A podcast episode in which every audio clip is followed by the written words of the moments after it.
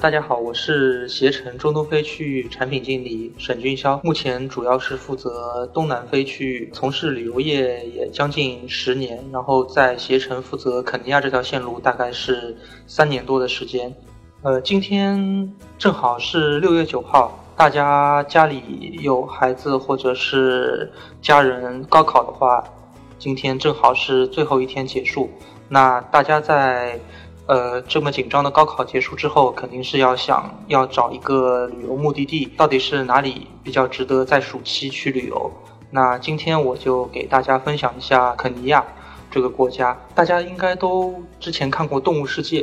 在那个一望无际的草原上面生长着金合欢树，像伞一样的那个金合欢树，大象啊、狮子、金钱豹、瞪羚、斑马。这些都是非洲比较有代表性的那些经典的动物，大家肯定也非常向往能够亲身到这里面去体验一下与动物零距离接触的感觉。但是长久以来，肯尼亚给大家留下的印象都是饥荒啊、疾病啊、比较贫穷落后的一个感觉。但是作为旅游目的地的话，肯尼亚已经是欧美人暑期度假的首选。今天我们就分享一下肯尼亚到底是怎么去，然后主要是玩一些什么东西，当地的那个条件到底怎么样，适不适合我们去作为一个旅游目的地。要说去肯尼亚，我们首先肯定要了解呀，到底是怎么样去。然后我们现在国内主要的出发城市，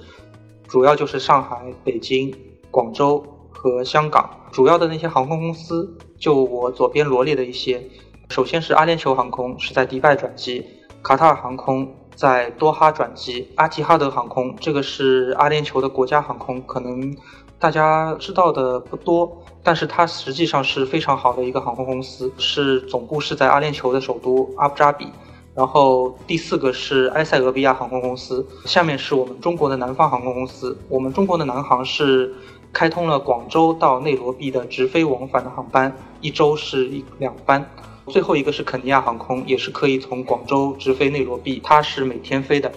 说到这个航空公司，大家肯定会现在有一个疑问，就是卡塔尔航空，就是多哈最近陷入了和周边一些邻国的一些断交的纠纷。大家会有疑问，到底会不会影响我们坐卡塔尔航空前往肯尼亚？现在我可以告诉大家，这个答案是否定的。多哈的现在这个卡塔尔的现在这个局势不影响大家乘坐卡塔尔航空前往内罗毕。然后埃塞俄比亚航空，我要也要跟大家介绍一下，这个航空公司，大家一听到这个名字，感觉可能比较落后。或者甚至有一些人觉得会坐这个埃塞俄比亚航空会比较危险，其实并不是这样。埃塞俄比亚航空现在也开通了上海和北京直飞那个埃塞俄比亚首都亚的斯亚贝巴的航班，然后它也是因为是非洲自己的航空公司嘛，对非洲也是比较了解的。然后它使用的飞机都是波音七八七或者是波音七七七大飞机，这个飞行安全上大家肯定是有保证的，大家这个这点是不用太过的顾虑。然后我们中国的南方航空公司是一周两班，它的好处就是我们可以在各个城市，不管是你在上海也好，在北京也好，或者你在成都、在重庆、在沈阳这些地方，都可以用南方航空的前往广州，然后从广州直接飞到内罗毕。这样的话是非常方便的。然后了解了怎么去肯尼亚，大家肯定会产生第二个问题，因为一说到肯尼亚，大家肯定第一个想到的就是动物大迁徙。我们国家的那个央视也曾经在二零一二年、二零一三年做过关于东非动物大迁徙的大型现场直播活动，这个当时反响也是比较热烈的。这是当时节目的一些图片。然后大家可以看到第二章，第二章是中非旅行社，当时是央视记者在采访他们的员工，他们也是央视当时肯尼亚拍摄的唯一合作伙伴。我们携程自营的团队现在在肯尼亚的接待工作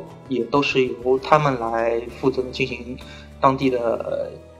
地接安排。所以说在接待方面大家是可以放心的。然后这个是我在那个 CNTV 找到的关于当时动物大迁徙二零一二年的那个直播的一些视频，大家可以看一下，再回顾一下。如果没有看过的朋友也可以回顾一下，看看到底动物大迁徙是怎怎么样的一个过程。视频比较长，然后我现在先简单的帮大家介绍一下动物大迁徙的一个过程。然后这是一些关于动物大迁徙的图片，当中红色的区域就是动物聚集的区域。第一张图片大概是在每年的十二月到五月的这段时间，动物都是聚集在坦桑尼亚的塞伦盖蒂国家公园。大家可以看到，右上角是肯尼亚，左左下方这一大块区域都是坦桑尼亚，然后动物都是集中在塞伦盖蒂那个国家公园。然后塞伦盖蒂其实和我们肯尼亚的马赛马拉。是属于同一片的区域，它是在埃塞俄比亚的部分叫塞伦盖蒂国家公园，在肯尼亚的部分叫马赛马拉国家公园。呃，塞伦盖蒂国家公园的那个面积大概是马赛马拉国家公园的十倍。然后到了每年差不多六月份开始，之前那块区域的草被这些动物基本上都吃的差不多了。然后动物们就开始渐渐地往西北方向进行迁移，往塞伦盖蒂的西北方向进行迁移。然后为了去寻找更多的那个草，然后供它们食用。然后到了第三第三张图的时候，差不多就是每年的六月份，也是非洲动物哺乳期，它们大量的小角马、小斑马。会在这个时候诞生在那个迁徙的那个路上，所以动物大迁徙也是对他们也是非常有挑战的一件事情。到了第四张图片，我们就可以看到，大概是每年的七月份，这个时候大部分动物渐渐的往北迁移到那个马赛马拉国家公园那边。到七八月份的时候，草是比较肥沃的，那个角马和斑马都开始迁徙到那边去寻找新的食物。然后在七八月份的时候，动物角马和斑马。就开始要越过马拉河去马赛马拉国家公园的东面，去寻找新的他们可以吃的那些草。然后就是这个时候会产生一个很壮观的景象，就是叫天河之渡，也就是角马和斑马穿越马拉河，河里面会有很多鳄鱼，包括陆地上会有很多狮子在等待他们。所以这也是一个非常残酷的竞争，也是动物界的一个优胜劣汰。虽然大家看上去是非常残酷，但是这也是促进了角马和斑马这个种群的优越性。然后倒数第二张图是到了差不多是每年十月份的时候，马赛马拉这片区域的草也渐渐的被角马和斑马消耗完了。这个时候，塞伦盖蒂草原又迎来了雨季，新的那个草又生长出来。这个时候，角马和斑马。他们又重新迁徙向南，迁徙回塞伦盖蒂大草原，一直到十一、十二月份，又是回到了原先塞伦盖蒂的那片区域。这样一个整个一个过程，就是一个顺时针迁徙的过程，我们就叫做动物大迁徙。呃，然后我这边有三张图片，大家可以看一下。很多客人在预定产品的时候，都要问我。我们过去到底能不能看到动物大迁徙？看到动物大迁徙的概率是多大？然后现在这三张图片大家看一下，大家觉得到底哪张算是看到动物大迁徙？其实我跟大家说，这三张都是属于动物大迁徙。我可以跟客人说，你七八月份过去看到动物大迁徙的概率是百分之一百，就是说你即使你看到成群的角马和斑马在那边。吃草啊，然后慢慢的移动啊，这些都是动物大迁徙的环节里的一部分。但是大家觉得角马和斑马看的太多了，会有审美疲劳，觉得我看动物大迁徙，呃，不应该只是看这个东西。这个就是涉及到另外一个环节，就是角马渡河，也就是天河之渡那个环节。其实天河之渡，也就是角马过河，只是动物大迁徙当中很小的一个环节，但这个环节却是最精彩的一个环节。成千上万头角马和斑马都要在这个地方横渡马拉河，河里面有鳄鱼，然后岸上有狮子、有豹在等待着他们，等于也是一个非常残酷的环节，呃，也是所有客人最期待的一个环节。然后这个看到这个角马过河确实是有概率，因为动物它是不受人为控制的，因为角马也知道水下面是很危险的，它们也是非常犹豫。在那个老角马的带领下，在那个渡口有时候一等就是等上好几个小时，等上一天都有可能。所以我们的客人有时候也在岸边在那边守着，但是有可能守了半天，守了一天都没有见到他们过河，